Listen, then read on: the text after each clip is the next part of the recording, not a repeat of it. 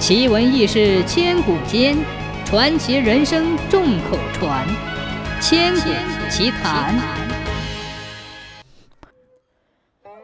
岳父怀疑女婿是个呆子，就特地在家里摆了一桌酒，邀请亲朋好友来做客，想当场试一试女婿到底呆不呆。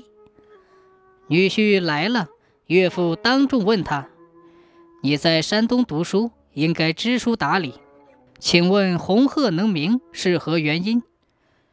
女婿说：“啊，这是天生的。”岳父又问：“松柏长青是何原因？”女婿回答：“这也是天生的。”岳父又问：“路边的树上常常挖到疙瘩是何原因？”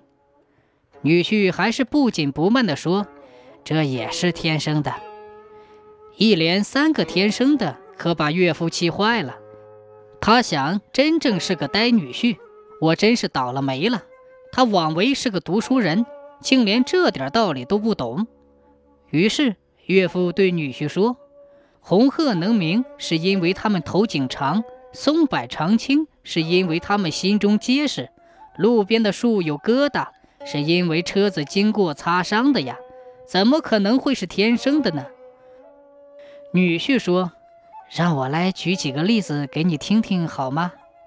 岳父说：“可以。”女婿就一本正经地说起来：“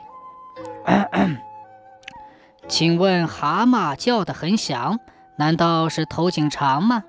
毛竹长青，难道是他们心中结实吗？丈母娘头颈上生了个瘤，难道也是车子经过擦伤的吗？”他这一说。全场哄堂大笑起来，岳父再也说不出话来。